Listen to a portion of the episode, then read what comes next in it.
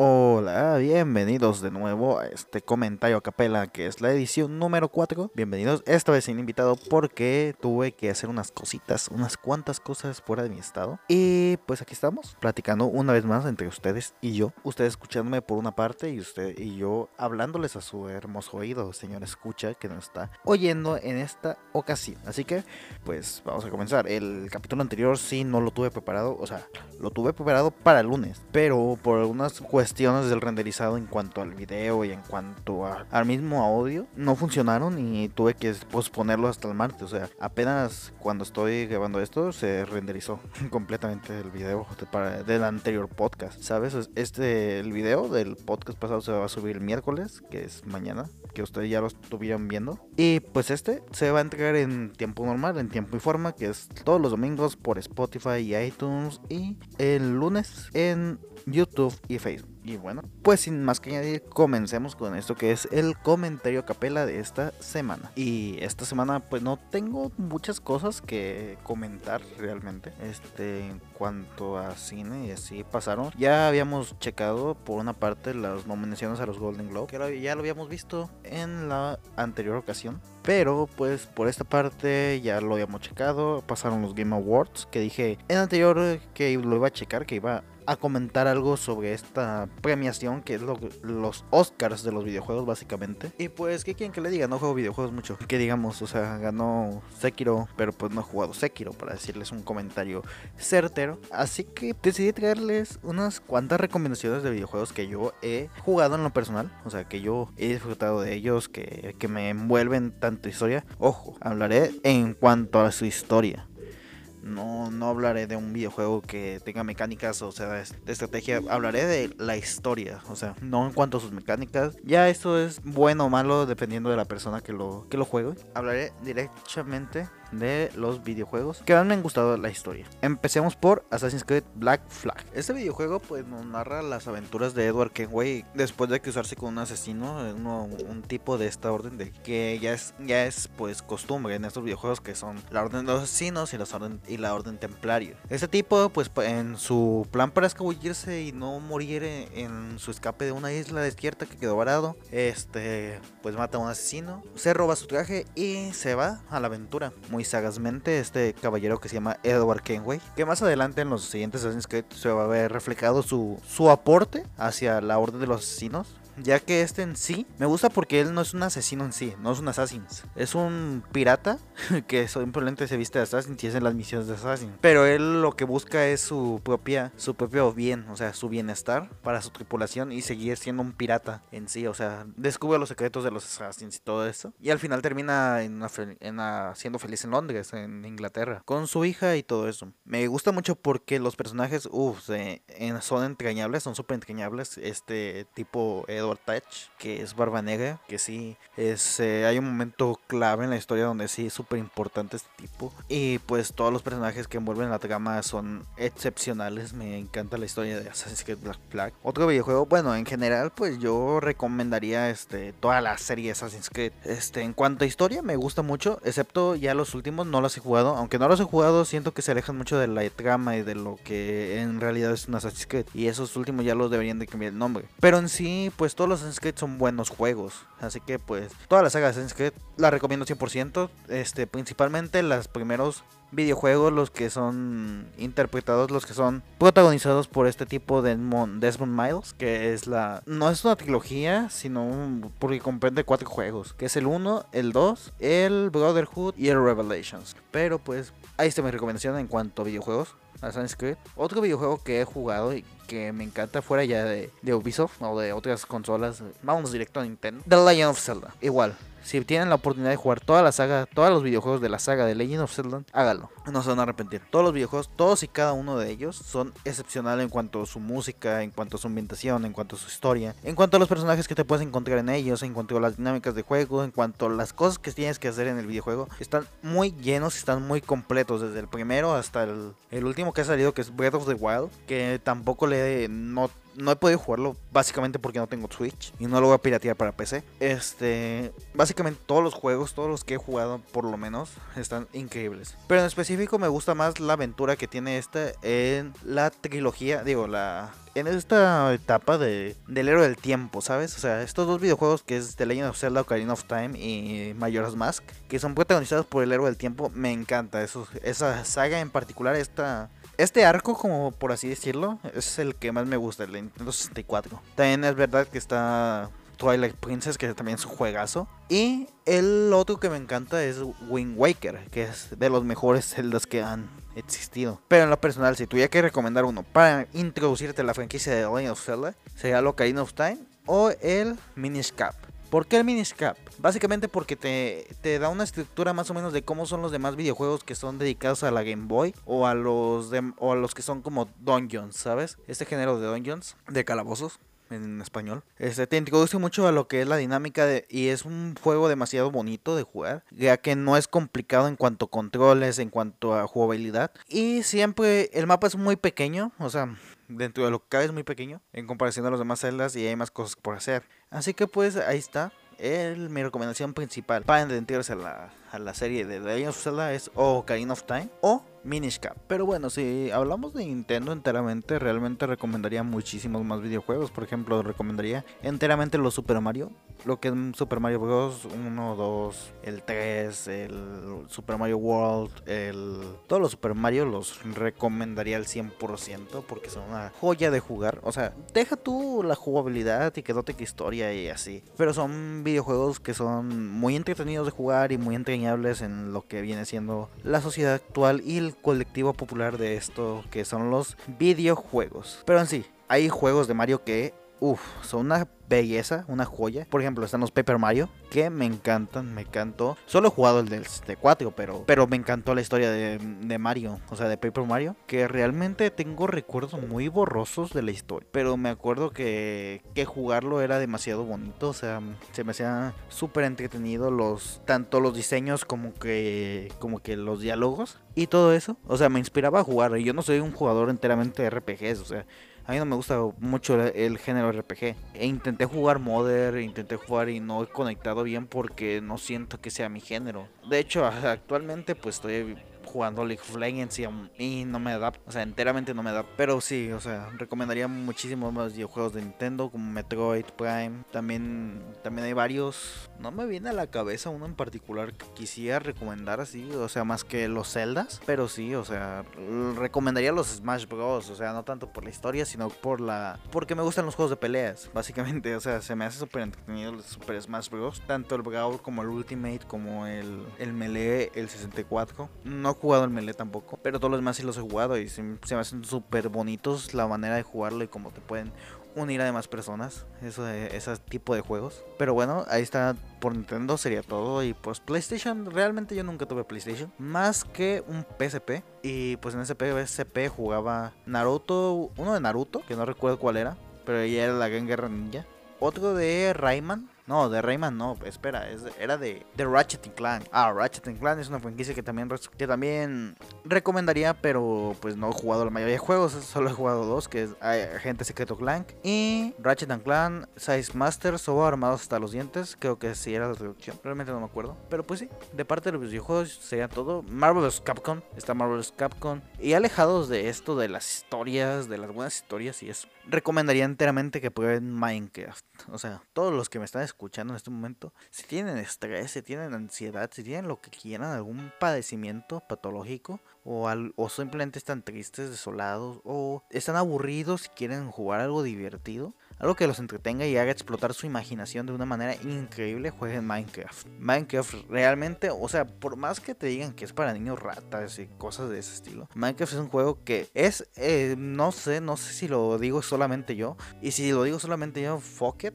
es el mejor videojuego que se ha creado en todo el mundo. O sea, Minecraft te permite explorar un universo nuevo, te permite hacer tu propio mundo y, y tú generar desde cero todo lo que tú quieras, ¿sabes? O sea, las dinámicas te ayudan para facilitarte las tareas como hacer granjas de experiencia, granjas de Iron, de pues que automaticen la, la producción de los materiales que sean necesarios para, para hacer cosas en Minecraft. Pero fuera alejado de eso, este es un gran videojuego para explorar, o sea, lo puedes jugar, tiene tres modalidades, el creativo, el survival y el hardcore. El modo hardcore solo puedes vivir una vez, solo tienes como que una vida por así decirlo. En survival puedes jugar las veces que tú quieras, o sea, te mueres y respawneas o revives y pues simplemente vas por tus cosas y pues te vas. Y modo creativo es la forma de que tú puedes jugar a tu manera, o sea, explorar todas las posibilidades que hay en Minecraft sin necesidad de estar jugando y recolectando materiales y ya tienes todo en tu inventario. O sea, tú solamente agarras todo lo que quieras y consigues todo lo que quieras con tu inventario y con los materiales que tú quieras.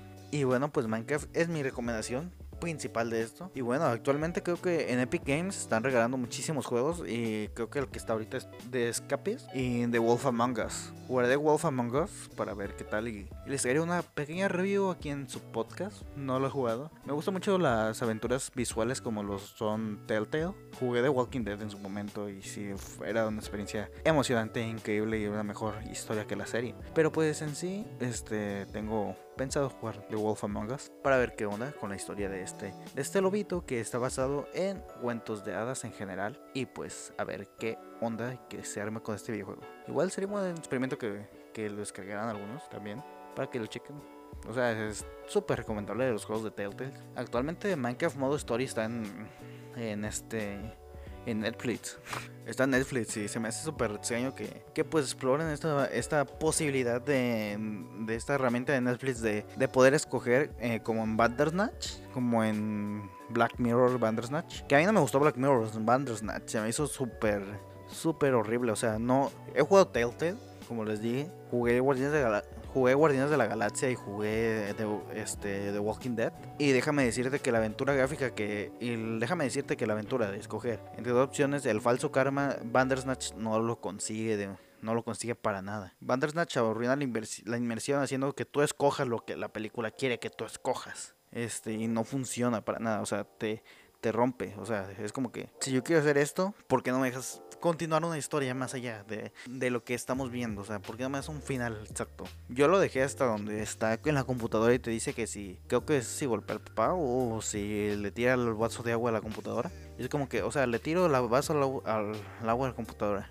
Quisiera yo ver qué pasaría más adelante de haber escogido eso. No me dejes con que le tire el agua y hace el final de, esa, de ese arco, ¿sabes? El final de esa elección. Y tienes que ir de fuerzas a, escoger otra opción para ver qué sucede más adelante. Yo quisiera saber qué sucede más adelante con mi decisión en el videojuego, ¿sabes? Bueno, no es un videojuego, en la serie más bien. Y es lo que no consigue Bandersnatch. Y es lo que hace muchísimo, mil veces mejor un juego Telltale que, que una serie así tipo Netflix, como lo fue Black Mirror Bandersnatch. Y pues ya, eso sería todo por esta ocasión en cuanto a videojuegos. Y pues de una vez ya les di mi opinión de Bandersnatch. Este así de gratis, así que pues continuemos. A ver qué otro tema tenemos. Esta semana salieron dos noticias. Una que es la una que es las peores películas del 2019 según la revista Rolling Stones. Rolling Stone, perdón, singular. Y bueno, vamos a leer un poco y dar mi opinión acerca de las películas que están reflejadas aquí. Si lees que la he visto no, si no simplemente la voy a pasar y así. Así que empecemos con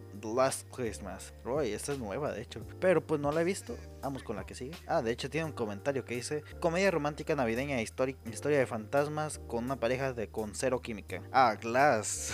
pues es complicado. O sea, es la culminación de la trilogía que hizo Night Shyamalan. De este que es la, el hombre que está fragmentado y estas películas, que individualmente son unas buenas películas, pero ya en, en teoría en un universo, en un universo adaptado, es una pésima idea. O sea, fue una pésima idea en cuanto a la cinematografía, en cuanto a las actuaciones. Los actores muy bien, pero la historia que manejaron durante esta historia, durante esta película no me gustó para nada. Yo lo fui a ver y no sé. Midway. Ah, ahorita que menciona Midway. En el anterior podcast mencioné que ya había visto 1917 cuando en realidad no ha salido la película. Lo que pasa es que la que vi fue Midway. Y pues a mí, en lo personal, Midway sí me gustó. Pero aquí dice que es de las peores películas del 2009. Pero pues no sé. O sea, sinceramente a mí sí me gustó. No le vi nada malo. O sea, tampoco fue una maravilla cinematográfica. Sino que se me pareció algo super X. 21 Righteous, no la vi. The Dead Don't Die, no la vi. The Dead Don't. No, no la vi. Where to Go, Bernadette, no la he visto, pero está nominada a un montón de premios. No sé por qué está aquí. El Jilguero, Gemini Man. Esta película que fue protagonizada por Will Smith, que pues es básicamente Will Smith contra Will Smith, este, dirigido con, por Ang Lee. que pues ganó un Oscar, no sé por qué dirigió esto que es una basura completamente. O sea, no es una basura en cuanto a entretenimiento, sino en cuanto a cinematografía y en cuanto a guion habla, es una basura completamente. Pero en cuanto a entretenimiento, es una película, es una película súper entretenida en términos generales. O sea, si la quieres para ver un sábado de flojera de fondo mientras haces otras cosas más importantes, está perfecta la película. Como, como todo, ¿sabes? O sea, sí. Y la número uno, que va a ser la próxima ganadora al Oscar y a los Golden Globes por mejor película de animación, El Rey León. Me gusta decir esto porque amo, amo, adoro que, que a las personas le caen que, que, que digan El Rey León es animación cuando realmente lo es. O sea, realmente, pues es animación. O sea, no hay ni una persona real en pantalla esa animación, básicamente.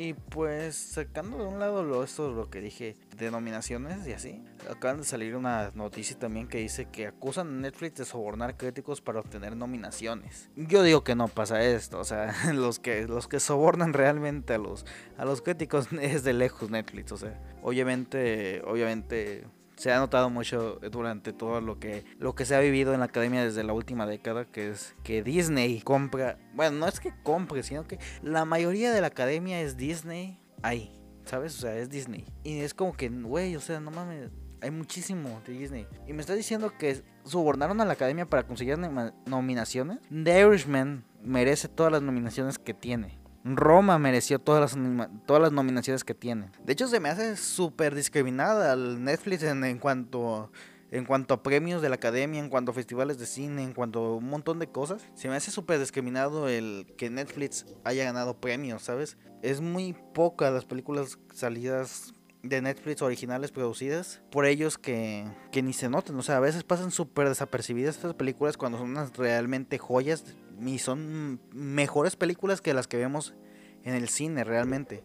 O sea, por ejemplo, dice que The Irishman y, y Marriage Story, que por estas películas dicen que Netflix está sobornando a los al jurado de la academia y cuando no es así, o sea, cuando no es así. O sea, realmente Marriage Story y, y este y The Irishman merecen esas nominaciones. Klaus merece una nominación en Mejor Película Animada. ¿Dónde está mi cuerpo? Merece una nominación a Mejor Película Animada. Bojack Horseman merece ganar un Golden Globe y un Annie. O sea, no es que Netflix está comprando a la academia, están comprando críticos. No, para nada. O sea, Netflix hace productos de calidad y los muestra en cuanto a sus a las diferentes premiaciones. Y ya pues estos son escogidas por la academia. En cuanto a Disney, Disney sí ha hecho unas basuras que han sido nominadas. Y ahí están, o sea, y nadie dice nada, nadie dice, no hay ni una noticia de que Disney sobornó, de que no mames, esto Disney compró la competencia o que Disney está aquí y está acá de este lado cuando está monopolizando el mercado, el negocio de la animación en cuanto y del entretenimiento en general, o sea, con Star Wars, National Geographic, Pixar, Disney Animation Studios y Disney Studios está compradísimo todo esto, ¿sabes? O sea, conglomerado más grande en cuanto a entretenimiento del mundo se refiere. Y Netflix lo que está haciendo es hacerle frente junto a Prime Video, junto a en menor medida Apple pero pues sí, o sea, en, estas dos ocasiones, estas dos personas, estas dos franquicias, estas dos, estas dos industrias, lo que viene siendo tanto Amazon como, como Netflix están haciendo sus propios productos de una calidad espectacular, ¿sabes? O sea, ellos se están rifando mucho por la cinematografía en general, dando apoyos a cineastas independientes, a guiones independientes, que no, esto no lo hace Disney, o sea, Disney solo se mantiene por pizza y secuelas y, y estos nuevos live action que está sacando, y pues de ahí en fuera no tiene otra cosa que con la que pueda competir realmente en el mercado de, de la cinematografía artística, básicamente. Pero pues ahí está, o sea, estamos en una sociedad, o sea, vivimos en un mundo donde la gente dice que Netflix soborna a la academia para que productos como The Irishman y Marriage Story, que son excelentes películas por sí mismas, una dirigida por Martin Scorsese y la otra protagonizada por Adam Driver y, y Scarlett Johansson, que tiene el título, o sea, con oír esos nombres, tiene el título que es una buena película, o sea, de que hay un guion de por medio, de que hay un trabajo espectacular detrás de esto. Pero no, o sea, se atreven a decir que Disney, digo que Netflix compra a este a los a los jueces, al jurado, cuando en realidad los que están haciendo esto eres tú, Disney, o sea, con la compra de Fox, o sea, no me jodas, ¿sabes? Pero pues bueno, por esa parte sería todo. O sea, de aquí vamos a hacer un pequeño corte comercial y regresamos después de este bloque. Anúnciate, te sirve. Y bueno, volvemos, volvemos a esto. Y pues ya ha pasado un tiempecillo desde que hice este corte. Así que lo que ha cambiado de ese momento a este otro es que vi tres productos en semana. Que estos fueron Knives Out, Marriage Story, Marriage Story. He estado notando que lo pronuncio mal, así que diré Historia de un matrimonio, que se llama así en español, en la traducción. Y también pues vi Boya Horseman, la última temporada, que creo que es la sexta. Y bueno, ¿qué opino de estas tres cosas que he visto? También vi Star Wars, pero lo quiero dejar para otra ocasión. Para que no se haga más largo esto, ya que llevamos actualmente, vamos casi cerca del límite de, de la duración de este episodio. Ya que es un episodio donde estoy yo solo. Pero bueno, volviendo al tema, este vi Knives Out o Entre Secretos y Navajas, que me parece una gran película. Ahí ya puse mi opinión y mi crítica en, la, en el Facebook oficial de, de esto que es de FFV o de Film Viewer, como lo quien llamar. Y pues aquí me pareció fascinante cómo se manejan las escenas, las tomas. Me encantaron la cinematografía en general, las actuaciones, muy grandes actuaciones de parte de Craig y Ana de Armas. Además de todo el elenco, todo el elenco sí se rifó machín para crear esta película. Y Ryan Johnson, Ryan Johnson, porque hiciste Star Wars episodio 8? O sea, eh, se nota que no es tu fuerte la ciencia ficción. O sea, me encantó Knives Out. Y la dirige el mismo güey que episodio 8, el de los Jedi. Pero pues está súper mejor estructurada en cuanto yo... Yo digo que hay un pedo de que Disney no deja a los directores hacer su magia. Este, sí, no deja hacer a los directores hacer su propia magia y hacer su, su universo a partir de lo ya establecido en Star Wars. Y pues ahí tenemos algo bien hecho de Ryan Johnson. Daniel Craig, como dije, ya está, estuvo, estupendo. Nomás que hubo unas partes que sí la sentí medio floja, que se me hicieron medio aburridas, pero son necesarias para la película. O sea, son. La parte de las entrevistas son súper necesarias para el desarrollo de la. De la película, de la cinta en cuestión, este, en cuanto a las conclusiones que llega el detective LeBlanc, creo que se llamaba, Benoit Blanc, Benoit Blanc, este, todas las conclusiones que llegas son a partir de las entrevistas que le hace a los, a los testigos o a los sospechosos, básicamente. Pero pues es una gran película, ahí pueden ver más mi opinión en el Facebook, ahí puse mi crítica sobre y mi pequeño análisis sobre qué es la película en sí. Y pues mi calificación, como ahí la puse, es 8 días, ya, ya sé, lo dije. Este, yo no, no estoy acostumbrado y no me gusta dar una calificación cuando se trata de mi opinión. Cuando es una crítica, es obvio que tengo que dar una, una valoración. ¿Por qué? Porque es un producto que necesita ser valorado en cuanto a la crítica. Este, así que pues mi punto crítico tiene un 8 de 10, básicamente. Y bueno, la segunda cosa que dije que vi fue Historia de un matrimonio. Este, esta película interpretada por protagonizada, perdón, por Adam Driver y, Scarlett Johansson. Este, mm, la película no me gustó tanto, no le he puesto calificación aún, la, acabo de ver hace poquito. Y aún no me pongo a trabajar en una crítica en sí, la sigo asentando más o menos para ver en cómo lo puedo plasmar en una crítica, qué puedo decir, cuáles fueron sus puntos flojos, puntos altos y todo eso. Este, y bueno, pues ahí está. Este, mi historia de matrimonio. Así a primera vista, mi opinión, de lo que he visto. las tomas y todo eso se me hace perfecto. La colorización está estupenda. Las actuaciones están increíbles de parte de Adam Driver y Scarlett Johansson, que son los protagonistas. Pero más de Adam Driver. Adam Driver sí, sí se nota muchísimo su, su maestría en cuanto a actuación y su gran rango actoral que tiene. Es impresionante lo, el trabajo que hace y consigue en, la historia de matrimonio. En historia de un matrimonio. Pero pues bueno, eh, en cuanto a la edición, la edición es la que la sentí horrible. Bueno, no horrible. Se puede ver, pero sí sentí que había una disonancia entre una toma y otra. Y había una cierta confusión. O sea, el poner esta toma, una toma a tal grado y de repente pasa un corte a otro dedo completamente radical. Se me hace súper extraño lo que pasa eso. Ya que pues el ojo humano, bueno, el, el público en general está acostumbrado ya a usar la regla de los 180 grados. Que es básicamente este, que la cámara se mueva en un rango de 180 grados que no afecte. Y pues sus puntos claves para una conversación es el el 90 grados, 180 grados y 0 grados. Pero pues no me pareció horrible en sí. Pero hubo algo que no logro conectar, es lo que me falta para la crítica. Hubo algo que no alcanzo a llegar al punto que quiere llevarme la película. No, no entiendo qué es, pero es hay algo ahí que ocuparía explorar un poco más para saber en qué consiste lo que estoy pensando y así. Pero pues ya lo veremos en la siguiente Tal vez ya en la siguiente emisión ya les pueda decir algo más estructurado de historia de un matrimonio. Así que pues pasemos a lo último que, bueno, a lo otro, no lo último que es Boya Horseman. Pues, ¿qué les puedo decir? Una temporada increíble, o sea, no la sentí a la altura de la anterior, ya que la anterior innovaba en cuanto a sus narrativas, a sus diferentes formas de contar la historia eh, tras capítulo, capítulo tras capítulo. Acá se dejaron guiar más por una estructura lineal para la narrativa, para entender más a fondo los sentimientos de Boyack y los que lo rodean en esta nueva etapa de su vida. Este, a las series no me gusta darle calificación por episodio ni por temporada, ya que es un producto global, ¿sabes? O sea, es un producto que, que engloba todos los elementos, tanto de la primera temporada, y tienes que analizar tanto eso, tanto la última, ¿sabes? O sea, no es simplemente analizar capítulo por capítulo lo que pasa, sino como una película. O sea, todo agarrarlo en una misma estructura. Obviamente, pues va a haber capítulos más flojos, va a haber capítulos más fuertes, pero pues es algo que no que no es relevante a la hora de contar qué tal estuvo la serie en sí.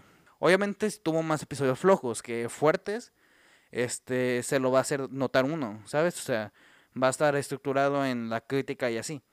Pero esta ocasión Boya Horman sí está superando a sí misma, o sea, en cuanto a las a las cuestiones narrativas y cuestiones sociales que está tratando en, en la serie. Pero pues bueno, ya lo, lo pueden ver ustedes y pues la siguiente temporada sale el 31 de enero. Así que pues hasta no ver la última temporada no voy a dar una crítica en sí de Boya Horseman, Odin y una otra serie. También ya salió The Witcher, pero esa la voy a ver apenas. Y también estoy viendo La Casa de las Flores. Estoy viendo La Casa de las Flores, que es una novela, bueno, no novela, es una serie mexicana de Netflix. Y pues a lo que me es parecido, este, se me hace demasiado bizarra, pero no para mal. O sea, está bien estructurada, está bien contada, los personajes... No me ha caído mal ni uno todavía, porque pues voy por el segundo capítulo apenas y no... No me he puesto más a fondo a ver los personajes, qué onda y todo eso. Así que pues ya una vez viéndolos, que sus intenciones, sus sus alianzas, nos muestra un poco la relación familiar y entre los personajes que tienen cada uno. Pero hasta ahorita no ha llegado a un punto de, de inflexión en la trama donde los personajes se desarrollen y cambien su estructura lineal, o sea, cambien su forma de actuar para, para bien del problema o la problemática que se está viendo en pantalla, ¿sabes? No es como la casa de papel que pues en primera instancia te plantean el robo y todo eso y después surgen ciertos problemas que hacen cambiar de opinión o cambiar la mentalidad un poco de las personas que están involucradas en el robo. ¿Sabes? O sea, todavía no llevo a ese punto de la serie ya que pues como les dije ya, llevo dos capítulos apenas y pues ya vamos por el tercero. Y bueno, pues de eso ya es todo y pues no tengo nada más que contar. Se acerca... Sí, ya no tengo nada más que contar acerca de películas y cine acerca de todo esto. Así que pues nos vamos a ir despidiendo. Este. Ya estamos cerca de Navidad. De hecho, cuando estuve ese capítulo faltan dos días para Navidad. Así que todos los que me están oyendo, feliz Navidad. Y pues nos vemos en próxima misión. O sea, todavía no me estoy despidiendo. Este, pásenla bien, pásenla. Pásenla chido con sus seres queridos y todos los que. Los que lo rodean, si quieren hacer algo en conjunto, háganlo. Una centa. Cualquier cosa que sea buena para convivencia familiar y todo ese estilo. Este, véanse una película, escuchen mi podcast, nada, cierto. Ustedes disfruten sus navidades como les plazca. Y espero que haciendo cosas para bien y buenas. Y bueno, sin más que añadir, pues yo fui Arturo Castillo. Esto fue Comentario Capela y muchísimas gracias por escucharme. En esta ocasión ya nos veremos en siguiente emisión de podcast. Actualmente no estoy subiendo videos gracias a que estoy trabajando en otras cosas para tener dinero para traerles más contenido y más calidad a, este canal. Ya que pues o trabajo para subir el contenido, digo, para subir la calidad de esto.